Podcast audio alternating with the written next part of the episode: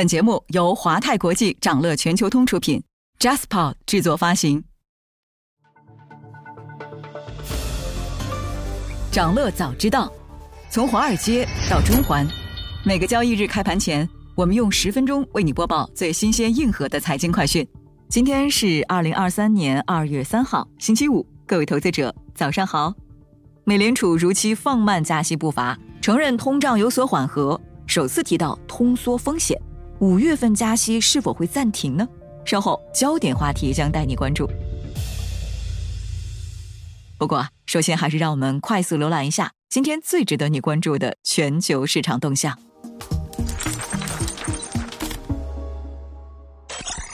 港股延续震荡格局，生物医药和人工智能备受关注。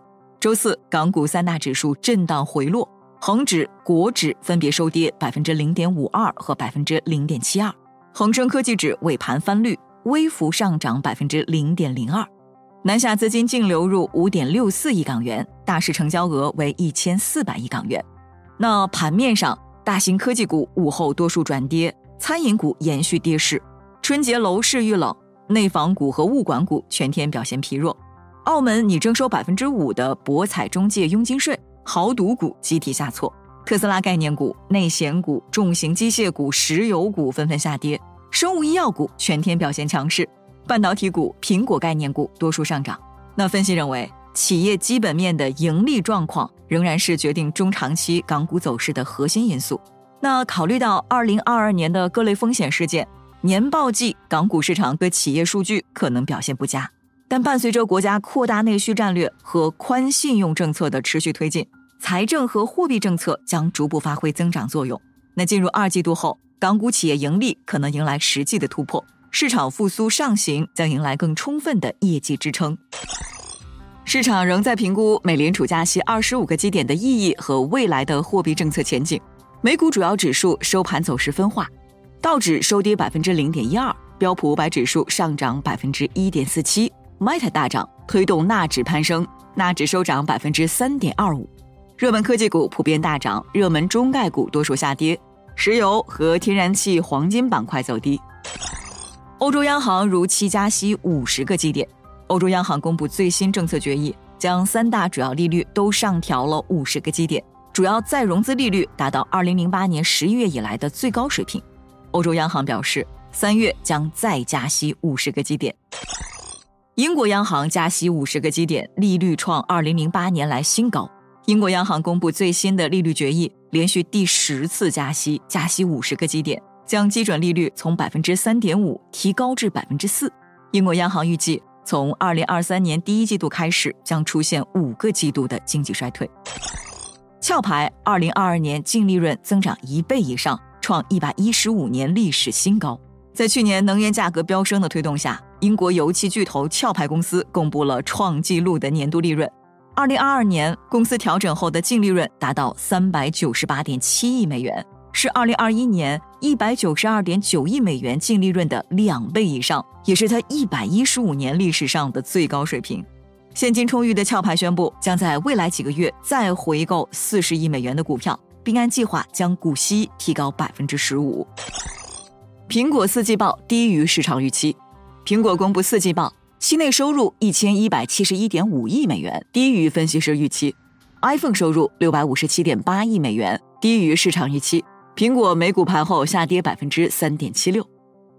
谷歌母公司四季度营收低于预期，但同比增长。Alphabet 公布四季报，期内收入七百六十点五亿美元，低于分析师预期，但同比维持增长。包括广告在内的谷歌服务收入也低于预期。谷歌盘后一度上涨百分之一，随后迅速转跌超过百分之四。亚马逊四季度业绩超预期，但指引低迷。亚马逊公布四季报，期内营收同比增长百分之九，高于市场预期，也高于亚马逊上季度制定的指引。那市场认为亚马逊给出的一季度业绩指引过于低迷，同时担忧云业务在二零二三年的表现。亚马逊盘后股价一度下跌超过百分之五。Meta 四季报好于市场预期，股价一度暴涨百分之二十。Facebook 母公司 Meta 公布四季报，期内营业收入三百二十一点六五亿美元，同比下降百分之四，好于预期。那作为仅次于谷歌的数字广告巨头，Meta 最大收入源广告的四季度收入继续同比下滑，但在二零二二年中，首次季度广告业绩优于市场预期，环比收入还大幅增长。Facebook 史上首次日活达到二十亿，一年增加七千多万。年度费用和资本支出指引分别超预期下调五十亿和四十亿美元，被视为减少在元宇宙上的烧钱。想了解更多新鲜资讯，与牛人探讨投资干货，欢迎进入掌乐全球通 App。掌乐全球通是华泰国际旗下自主研发的一站式财富管理平台，为全球华人投资者提供港、美、A 股及新加坡市场的股票交易、公募基金、ETF。保险、智能投顾等多元化金融产品及服务。点击节目 show notes 中的链接，现在就一键直达掌乐全球通。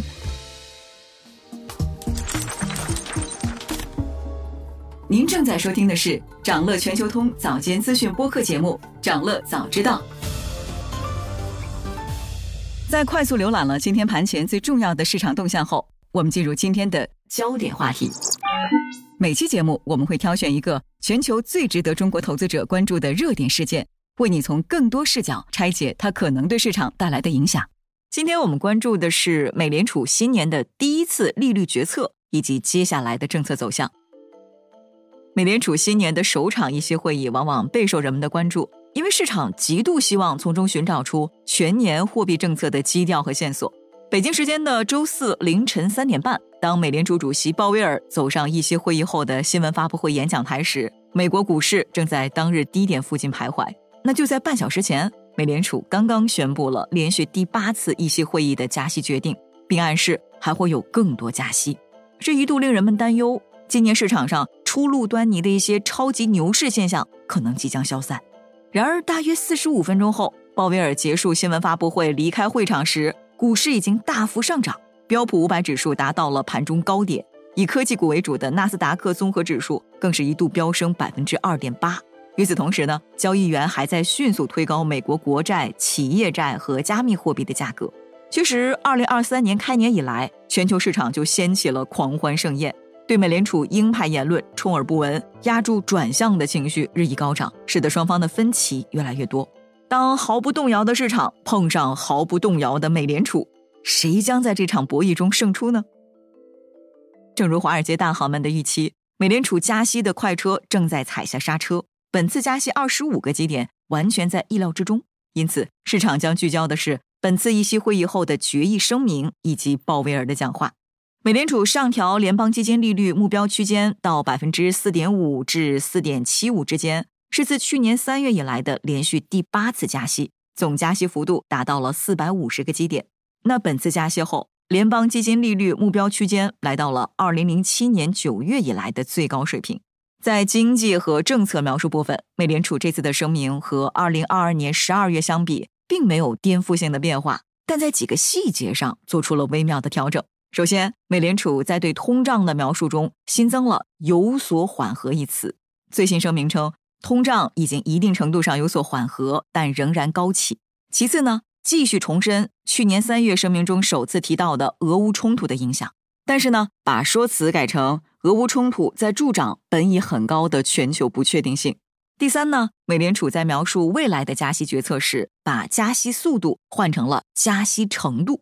不过呢，本次声明继续重申了去年六月声明中新增的 FOMC 委员会强烈承诺。将让通胀率回落至百分之二这一目标。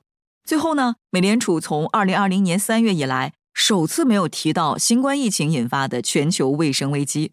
最新的表述是在评估货币政策的适当立场时，要考虑广泛的信息，其中包括劳动力市场环境、通胀压力和通胀预期、金融和国际形势变化。在政策立场考虑因素中，删除了公共卫生数据这一项。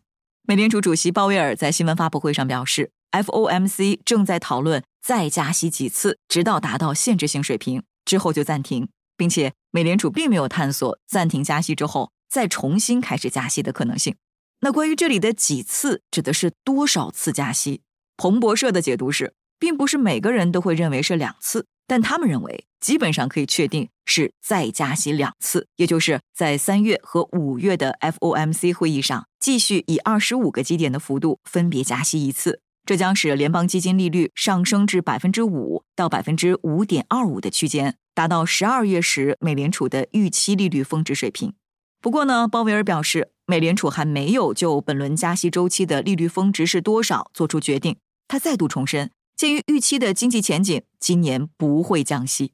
值得注意的是啊，在新闻发布会上，鲍威尔首次强调了加息带来的通缩风险。他说呢，通缩压力已经浮现，特别是在商品方面。美联储注意到房地产市场即将出现通货紧缩。那面对鹰鸽交织的鲍威尔。金融市场的鸽派压注全面爆发，全球股债市场在隔夜可谓欢欣鼓舞。利率掉期市场的定价显示，交易员在隔夜进一步压注。从今年年中开始，美联储政策方向将显著趋于鸽派。